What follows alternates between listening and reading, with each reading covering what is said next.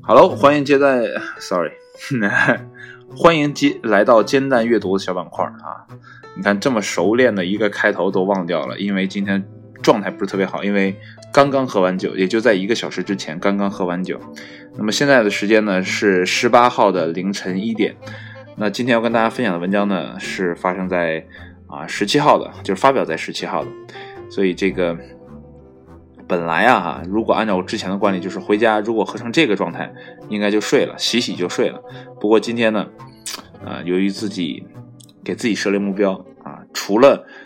这个周五、周六、周天啊，如果说录啊什么 Sage Music Center，或者说你该不该这个节目啊，除此之外呢，每天尽量坚持练一下嘴皮子啊，保持一个良好的状态啊。不过喝完酒之后，感觉整个人蒙圈啊。开头也没说好，不过无所谓。其实这已经是第二遍了，刚才那一遍录的更糟糕，所以就 pass 掉。我们再重来一遍哈。那好了啊，我们要跟大家分享这篇文章呢，今天呢是关于人类曾经和象鸟共存了数千年这样的一个啊标题的文章啊。其实呢，我呃开始梳理好我读煎蛋文章的这样的一个目的哈，一是呢练嘴皮子，二是呢通过煎蛋这样的一个啊。我觉得个人觉得不太靠靠谱的一个平台呢，去了解一些平时我不太了解的内容，啊，拓展自己的知识面或者认知面，让自己呢在其他领域呢也有一些触类旁通的了解，啊，可能会对其他啊呃我现在正在做的工作或者说其他的一些方面有所帮助哈。我也希望我的这样想法可以让啊更多的人去感受到，并且认可那。我这样的一个节目啊，希望我的节目做出来之后啊，我受益的同时，你也可以从中啊得到一些东西，无论是快乐也好，或者是知识也好，whatever 啊，I don't care。重点是啊，我在这里面是有所进步的。那么 OK 啊，今天喝完酒之后状态不是特别好啊，大家也见谅，因为这已经是第二遍了。如果这边再录不好的话，我可能会拖到两点哈，也不知道。不过这篇文章真的很短哈。也许分分钟就读完了。那么，OK，这篇文章呢是译自 Life Science 那译者呢是 Die Hard，基于创作工业协议 B Y 杠 C 发布的。那么，OK 啊，舌头有点大。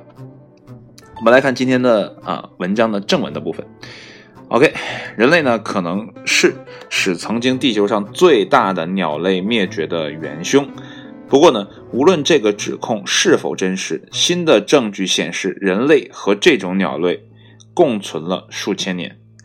呃，其实呢，最近在听，其实就是上一周的东吴同学会的啊内容。这梁东和吴凡在聊天的时候呢，他们说到了一本书。那这本书里面呢，就揭示了天道、人道的这样的一些啊概念吧。其实他他是一个美国学者啊，然后但是啊文中道出的原理可能更偏向我们中国传统的这种啊思想，就天道啊、人道啊这种啊人人。天人合一的这样的一个状态的啊理念吧，然后这样啊，这个吴伯凡先生啊就在节目当中说呢，如果说啊要给生物啊非人类的生物编一本词典的词典的话呢，那么在这个词典中的词条害虫这个词条里，人类应该是首当其冲的一个例子啊，你想一想，我们人类杀了杀害了多少的动物去满足自己的。啊，食欲对不对啊？那其实对这篇文章也是这样的一个概念哈。如果没有人类存在的话，可能象鸟也会灭绝，但应该不是被我们啊什么屠杀呀、吃掉啊等等这样不拉不拉的。好了，我们继续来看文章接下来的内容哈。根据一项九月十二日发表在《先进科学杂志》呃杂志上的最新的研究结果，在马达加斯加一处沼泽地发现的已经灭绝的象鸟。的古老的骨骼上带有可能是由于屠宰和猎杀导致的切痕和剁痕以及骨折。那么根据 BBC 地球的描述呢，象鸟站立起来可能高达三米啊，那么体重呢啊超过半吨。其实这是一种庞然大物哈。虽然呢科学家怀疑。人啊，这个人类杀光了这种物种，但是呢，他们还不清楚我们史前的祖先们实际和这种巨大的鸟类共存了多久。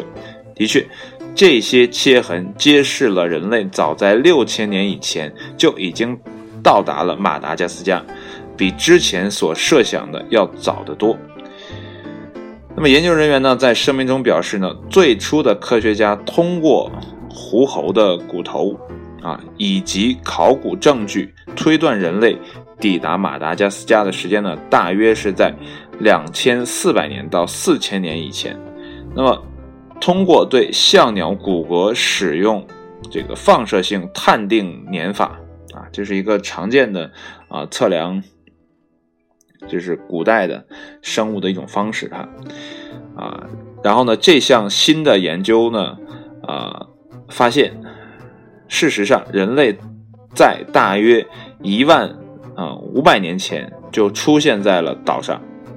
那么声明指出呢，大多数生活在马达加斯加的巨型的动物啊，包括岛上的象鸟、河马、巨龟和巨型狐猴，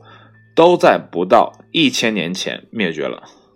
不过呢，现在科学家知道了，人类似乎和象鸟以及其他那些在现在已经灭绝了的物种共存了超过九千年。很显然。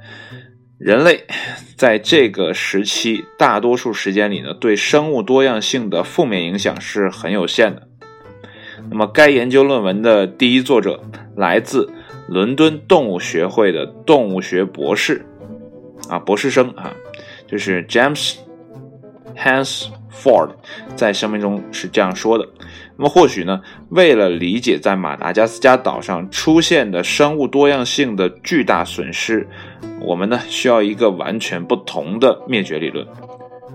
我们呢仍不清楚的是，这些最先抵达岛上的史前人类是谁。我们呢只能在切痕和擦痕中找到他们曾经存在的痕迹。啊，其实这篇文章读下来哈，其实很短，呃，也没有明确说啊这种巨大的象鸟是不是因为人类而造成的这样的一个灭绝啊。但是通过呃科学家调查的证据来看呢，可能人类的这种负面影响呢，并不是特别的大，可能还有其他的因素啊。也许呢，人类对过往的推测，很多时候都不是特别的正确。无论是哪种想象、哪种推测，哪怕是那种科学性的结论，我觉得每一个人都应该持有一个啊疑问的这种方式去看待啊，包括。恐龙在地球灭绝的这样的一个啊理论，就是啊火星啊这叫什么陨石撞地球，然后导致恐龙大灭绝。呃，保对这样的理论，哪怕说很多科学家都赞同，不过大家也知道，这都是科学家或者说研究者们的一个共同想象而已，它只是在填补你内心的某一个空白的地方啊，到底是不是真实的？因为没有人看到。当时的那个情景，大家都只是猜测，基于现有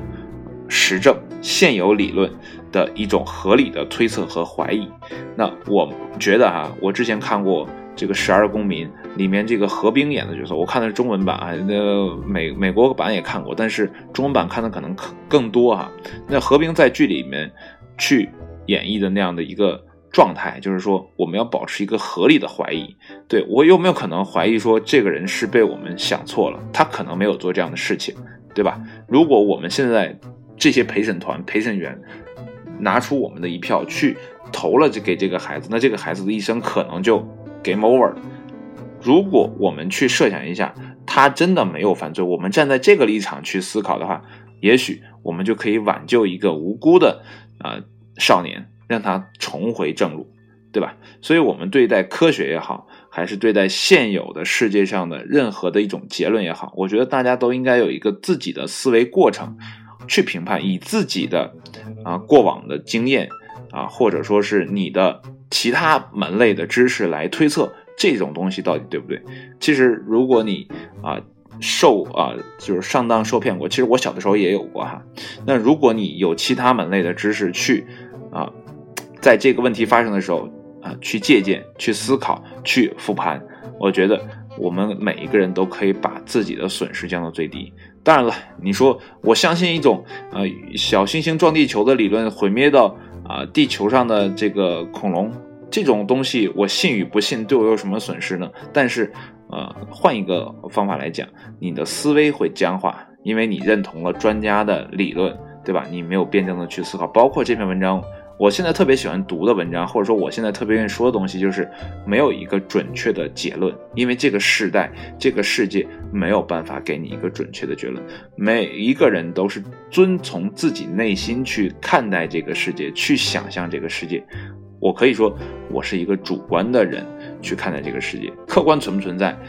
如果说我死掉了，客观存不存在，对我又有何意义呢？对不对？所以。啊，无论是别人说了什么，先经过自己的思考，然后再以自己的主观能动性去判断一下，OK，符合我的现有知识的所有知识的这种触类旁通之后，我得到的一个结论啊，大家是 match 是匹配的，那么 OK，我愿意相信，但是我还保留自己的个人意见，我觉得这才是一个啊。对我个人，现在我个人而言，是一个比较明智的、比较合理的一种思考方式，啊，大概就是这样。嗯，可能一篇很短的文章啊，我要